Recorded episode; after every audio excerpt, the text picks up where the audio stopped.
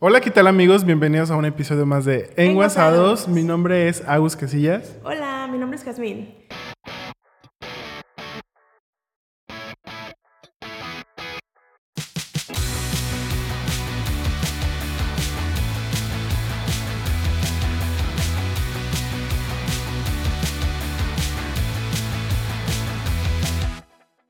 Y bueno, el día de hoy tenemos invitada a Emilia. Hola, mucho gusto. Hola. Hola, hola, bienvenida. a Gracias, este gracias por la invitación. Sí, y pues no sé, este, nos gustaría por favor que eh, te presentaras, que dieras una, una pequeña este, descripción en lo Esta que es tu haces. casa.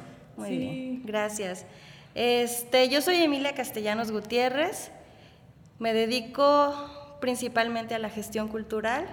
Eh, me encanta apoyar sobre todo a jóvenes como ustedes y eh, pues que estén interesados en el arte. Eso a mí me gusta mucho, me apasiona eso. Y bueno, principalmente es lo que hago. Hago muchas cosas. Me encanta eh, la cuestión audiovisual, me gusta mucho. Me gusta también eh, el diseño gráfico, pero no, no estudié eso, pero me gusta hacer como collage de imágenes y todo. Ese es ahorita como un hobby, estoy aprendiendo poco a poco, me, me ha llamado mucho la atención. Y bueno, eh, yo estudié comunicación eh, y no estoy muy metida en los medios de comunicación, no estoy en el periodismo tampoco, pero creo que esa fue la base para yo poder, ahorita manejo páginas de, de redes sociales, em, hago imagen también eh, en conjunto con, con un amigo para, para empresas externas y también trabajo pues en el ayuntamiento y soy mamá todo el día. O sea, tienes muchísimo, o sea, tienes más horas de las que tiene el día Sí, para todas las actividades que realizas. Así es. Bienvenida Emilia. Eh, bueno, ahorita vamos a, a- a trasladarte, vamos a viajar un poco en el tiempo a cuando tenías 18 años. Este, poco a poco vamos a ir recorriendo toda tu trayectoria. Eh, hay que empezar. ¿Qué te parece si nos cuentas eh, dónde estabas cuando tenías 18 años? ¿En qué preparatoria estudiabas? Bueno, realmente a los 18 años yo estaba en Francia, en la escuela Sacré-Cœur de Mayenne. Eh, ahí estaba estudiando. Eh, estudié tercero de prepa allá, aunque también ya había estudiado aquí tercero de prepa. Este, fui a, a repetir mi tercero de prepa allá en Francia. Entonces, en este momento, hace 18 años, estaba allá Órale, qué en Francia, padre. sí. Este, y bueno, fue una experiencia muy padre. Y bueno, pues me ayudó a aprender otro idioma y a conocer otra cultura muy diferente a la, a la que, teni- que tenemos aquí, pero pues con un gran recibimiento, me sentí muy, muy arropada allá y fui muy feliz allá, la verdad. ¿Solo estuviste un año? Sí, estu- estuve un año. También en primera prepa me había ido, bueno, desde, desde secundaria me fui a Estados Unidos y fue muy diferente lo que yo viví en Estados Unidos a lo que yo viví en Francia. Y nos comentabas que, o sea, fuiste a estudiar el tercero de, de preparatoria. Entonces, cuando acabaste, fue cuando te regresaste para acá. Así es. ¿Cómo fue es- ese, ese proceso? ¿No, ¿No quisiste quedarte allá mejor? Sí, sí me quería quedar allá, la verdad. Pero también extrañaba a mi familia. Y yo tenía como otros planes, yo me quería ir a estudiar teatro a Estados Unidos, que diga, a, a México. Entonces ya por eso también me quería regresar, quería formarme como actriz. Eh, me regresé y, y me di cuenta, yo fui a hacer el examen a, a- México y ahí me di cuenta la preparación con, las personas con las que yo estaba compitiendo. Yo aquí había tenido talleres de teatro, pero no una formación este, en el teatro. Entonces yo sentía y yo le, le dije a mi mamá, ¿sabes qué? Mm, Este es otro nivel con las personas con las que estoy compitiendo, no creo quedar, pero tengo una opción de comunicación. Y estudié comunicación y me di cuenta que tampoco era lo mío, pero que me estaba formando.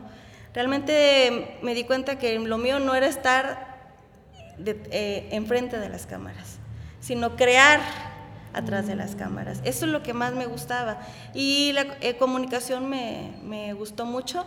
Ta- Salí de comunicación y dije, creo que el diseño gráfico era lo mío. Mi mamá estudió diseño gráfico.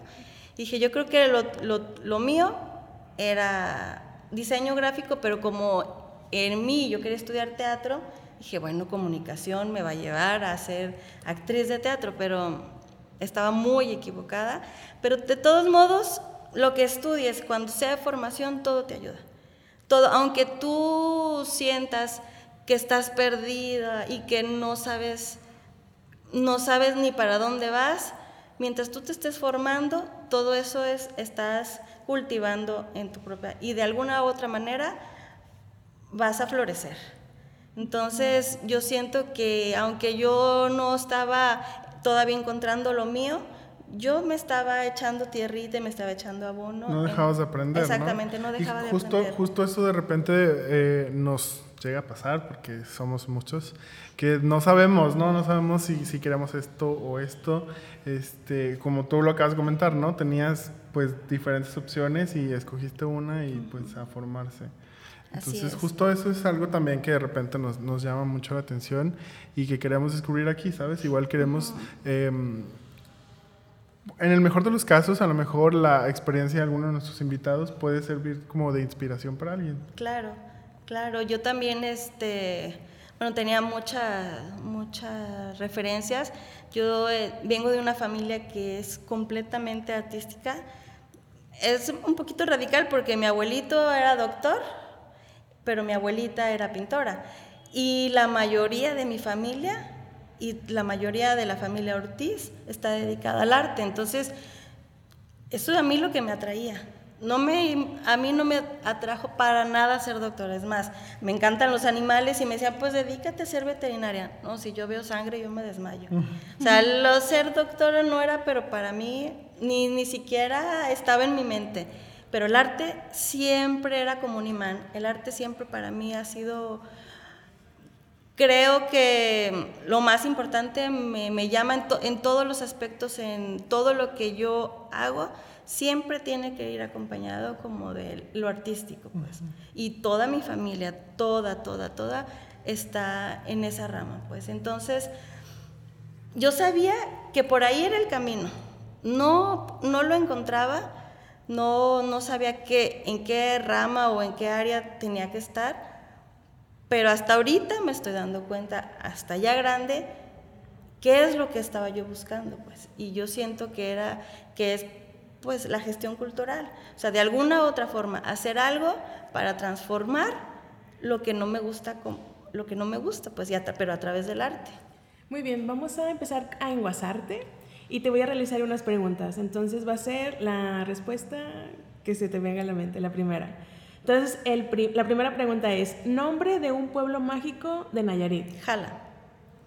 Tres ingredientes que se, eh, que se necesitan para preparar ceviche. Jitomate, cebolla y pescado. Excelente. Um, ¿En qué calle se encuentra ubicado el Parque a la Madre? León y más... No, Morelia.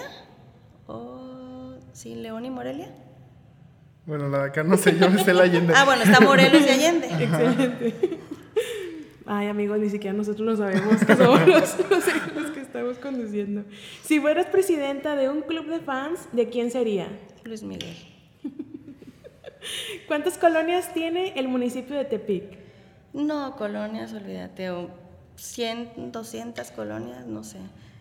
¿Cómo se llama el A ver, ¿cuántas, Jasmine? ¿Cuántas? ¿Quién es el guion? Para que no responda.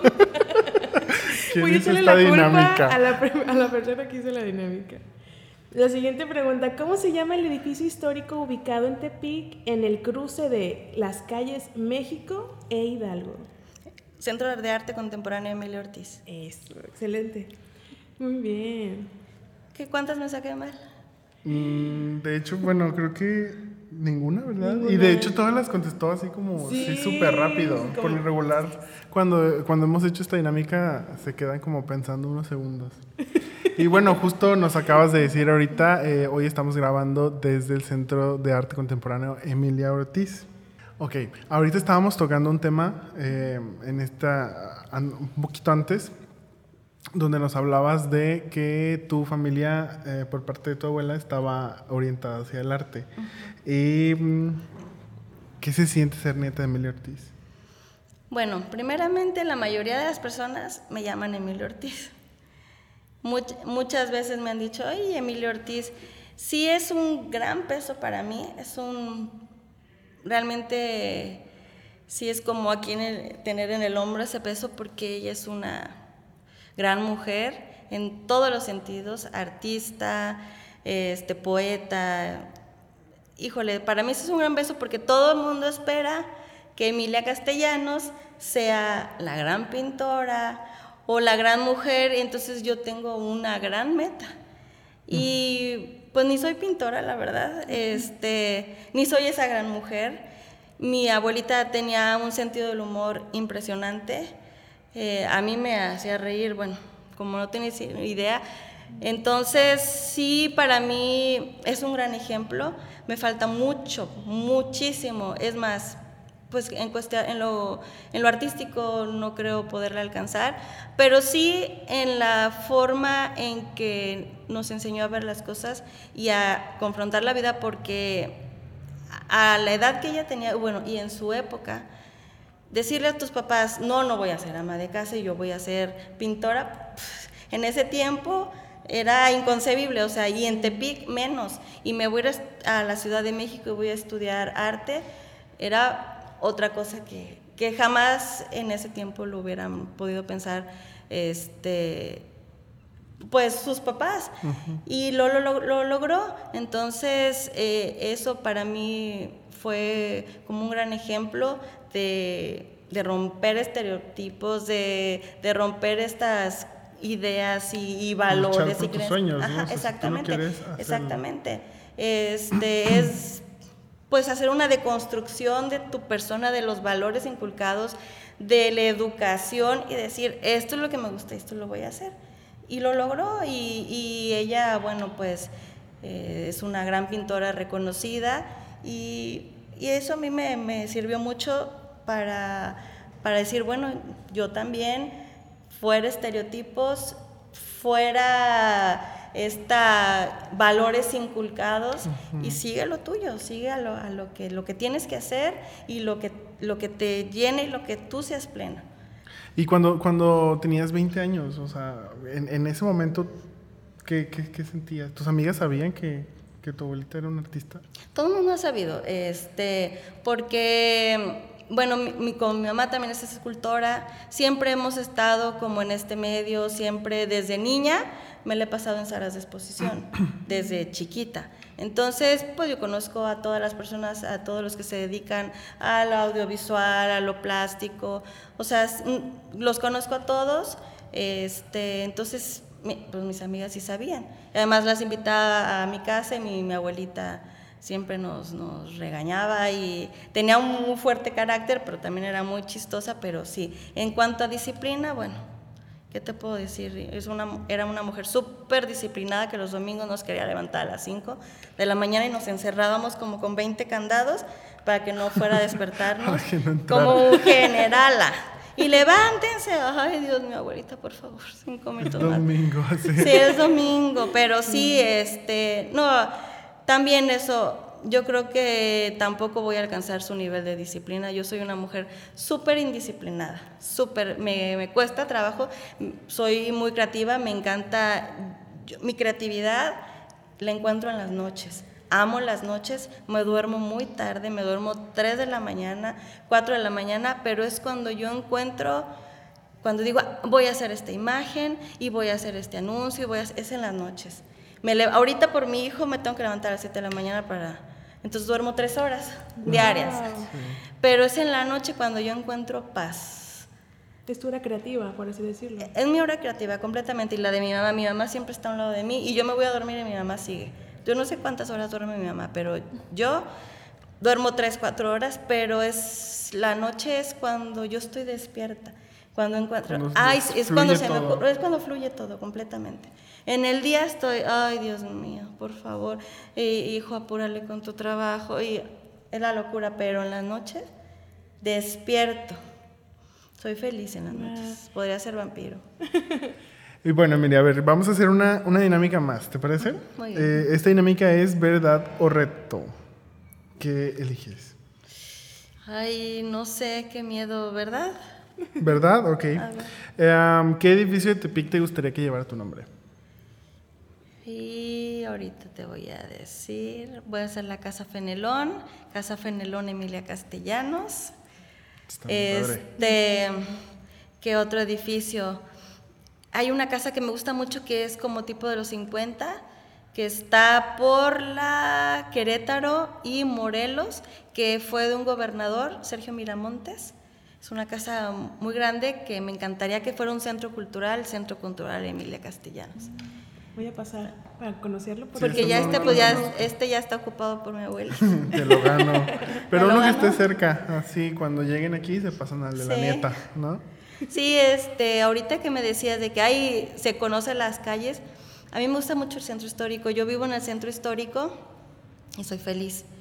Y yo siento que se debe de, de reactivar el centro histórico en las noches, muere y da miedo. A mí me da miedo, yo que vivo atrás de catedral, me da miedo caminar en la noche en el centro histórico. Entonces sí, sí mm, necesita que se reactive, sí necesita darle vida. Y hay muchas casas que están abandonadas que se necesitaría que, que se, les, se les reactivara, que se les... Que, pues que el centro histórico no, no, no esté así. Hay muchas formas de darles vida, tanto que se vuelvan a venir las personas a vivir aquí, centro peatonal, este, actividades artísticas. Hay mucha, a mí me, eso es uno de, de- de mis metas, pues, de lograr que, que el centro histórico tenga vida otra vez. Hay muchas ciudades en las que la gente está regresando a vivir, que vive en la parte de arriba y abajo son negocios, y el hecho de vivir en el centro histórico, la, este, pues la gente Agiliza Exactamente, y le da vida. Y también el hecho de, de vivir, de que sea peatonal, de caminar tu ciudad, la conoces, yo conozco perfectamente. Por eso cuando me decían las calles, yo las conozco porque la camino. Cuando tú caminas tu ciudad, cuando andas en bici o caminas, la conoces y la haces tuya, Sí. te pertenece y la quieres. Y entonces, cuando, cuando la haces tuya, hablas de ella. La quieres ver diferente, la quieres ver Que mejore. que ¿no? mejore exactamente. Y con eso ya la haces cultural porque tú platicas de tu ciudad. Entonces sabes dónde están los museos, sabes dónde están las cosas y, tienes esa, esa visión como de qué es lo que quieres, qué es lo que quieres que tenga vida. Y para hablar bien de tu ciudad necesitas conocerla, necesitas caminarla y necesitas ver qué le falta y qué no. Entonces, por eso una de las cosas es, de mis metas a futuro es lograr que, que el centro histórico sea un centro histórico limpio, habitable este, y con vida. Sí, porque de hecho lo que dices es muy cierto, ¿no? Como a partir de las nueve y media. o No, sea, no, no, a partir, a- eh, bueno, en cuestión de ahorita de pandemia, a las 6 de la tarde a mí ya me da miedo. A las 6 de la tarde ya está casi todos los, cer- los Cerrado. negocios cerrados, ahorita ya cierran a las 7 y a las 7 ya está oscuro. Entonces yo trato de que si tengo que ir a comprar es 4, 5, 5 y media porque a las 6 ya empieza y ya te da miedo. Y aparte se queda vacío, ¿no? Se Sí, queda vacío y entonces cuando un lugar está vacío y cuando, cuando un centro histórico en la noche ya no hay actividad, das pie a que entren otras cosas. Sí, como la delincuencia. Exactamente, delincuencia, que empiecen a, a vender otro tipo de cosas, pero cuando está, cuando tiene vida y está habitable y todo, no, No es tan fácil. No es tan fácil, exactamente. Bueno, vamos a hacer otro juego de preguntas. Y estos también van a ser de respuestas rápidas. ¿Estás lista? Creo. Muy bien. El, las, este, las pregunta es, ¿qué prefieres? ¿Tejuino solo o con nieve de limón? Con nieve de limón. ¿Perros o gatos? Perros. Mm, ¿Lugar que más frecuentas para tomar el café aquí en Tepic? Café Ures. Eh, ¿Cuál es la exposición que más te haya llamado la atención aquí? En el CAC. Uy, no, tengo, hay muchas. Muchas. Muchas, sí. Sí, Sí. una que nos quieras platicar. Híjole, pues no sé, es que hay muchas que me han gustado. Este, me gustó mucho una que tuvieron de, de todos los libros de la SEP. Mm, este, no- todas las ilustraciones de, de los libros que tenemos desde chiquitas, entonces recordar de, ay, sí es cierto, ese libro, es- yo lo tuve, esa me, me- me gustó mucho, Pero bueno, yo creo que ha, habido miles de, de, fotografía. No, es imposible decirte, la verdad. Sí, elegir. Me gustó mucho esa de, de, los libros porque me recordó mi niñez, de cuando los libros de primaria de la SEP y todo, pero realmente pues, es infinita las exposiciones que me han gustado. No puedo decirte una. Sí. ¿Y de niña, la primera exposición que recuerdes que hayas visto estando de niña? Mi abuelita, mm. en la Ciudad de México. Eh, yo vivía en la ciudad, yo vivía con mis papás en la Ciudad de México y eh, mi, mi, abuelita tuvo una exposición en la Ciudad de México y eh, yo creo que esa fue mi primera exposición y después mis papás me llevaron a ver una de Frida Kahlo con Tina Modotti y la fui a ver también. Entonces, mm. desde los, tenía cuatro años yo creo, entonces de los cuatro años he ido a exposiciones. Y, cuéntanos, ¿qué, ¿qué, le dirías de consejo a, a un chico o chica mm. de 20 años? Algún claro. sobre el arte, ¿qué les dirías? Mira, voy a, bueno, sobre todo voy a platicar un poquito una experiencia. Este, yo fui directora del INJUVE a los 26 años. Entonces, al principio yo no quería, eh, me costó mucho trabajo porque no, no, quería estar en la política. Y mi abuelito me dijo, no, no tienes que estar en la política, puedes ser directora y, y, puedes, puedes hacer mucho por, por la juventud. Entonces, eh, accedí a ser, directora del INJUVE y esa fue una puerta enorme, otra visión completamente diferente. Entendí que había otros mundos distintos a los míos entendí que había personas con otro pensamiento diferente al mío. Me sacaron de mi burbuja, me sacaron de mi entorno, de, mis amistades, para conocer otros mundos que eran muy, distintos al mío. Entonces eso me, enseñó a, a ser más empática, a tener empatía por situaciones y personas que viven distintas realidades a la mía. Pero eso lo agradezco tanto, poder haber conocido otras realidades, me enseñó a ser más humana. También este, fue una gran puerta para conocer a jóvenes. Entonces, conocí muchísimos jóvenes, conocí la trayectoria de muchos jóvenes, conocí también este, el, el, ¿cómo te puedo decir? Jóvenes con muchísimo talento. Entonces eso para mí fue como un, no, no, no, completamente gratificante, fue enriquecedor para mi persona poder conocer, saber que había jóvenes que estaban haciendo cosas que yo ni por aquí me pasaba, eh, y en todos los ramos, no nada más en lo cultural, sino en todos los ramos, y esa oportunidad que yo tenía de poderlos apoyar fue padrísimo para mí. Este, ahora conozco y ahora que ya pasaron muchos años, los sigo viendo, los sigo viendo crecer, los sigo viendo triunfar. Y eso para mí se me hace muy gratificante porque a mí me dieron la oportunidad de conocer sus vidas, de poderlos apoyar en lo, poquito, pues en lo que estaba eh, en mis manos y ver ahora que están haciendo cosas. Entonces, mm, me hizo creer en la juventud que, que, jóvenes estudiaban y trabajaban y hacían proyectos. Y a mí yo nada más estudiaba, la verdad, cuando yo estaba en la prepa. Y yo nada más me a estudiar. Entonces, ver que hay jóvenes que necesitan trabajar para poder estudiar, ver esos entornos, ver esas realidades, a mí me encantó.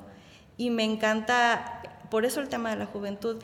Y eso fue principalmente lo que me hizo ser gestora cultural. Mm decir, yo tengo que seguir apoyando a, los jóvenes, a los que me piden ayuda, tanto en las producciones audiovisuales como en otras cosas, porque creo en la juventud, porque yo lo viví y porque a las personas que me tocó apoyar, los estoy viendo ahora triunfar, hacer cosas muy padres, hacer, son activistas, eh, ver cómo están desde sus trincheras cambiando nuestro entorno, cambiando muchas cosas, eso a mí me encanta. Entonces, eso es cuando yo entendí que me gustaba la gestión cultural, por estar en el INJUVE. Entonces, todo, desde mi abuelita hasta lo que yo viví, sé perfectamente que cuando tú tienes algo en, la meta, en tu mente, si le echas ganas, si tienes disciplina, lo vas a lograr.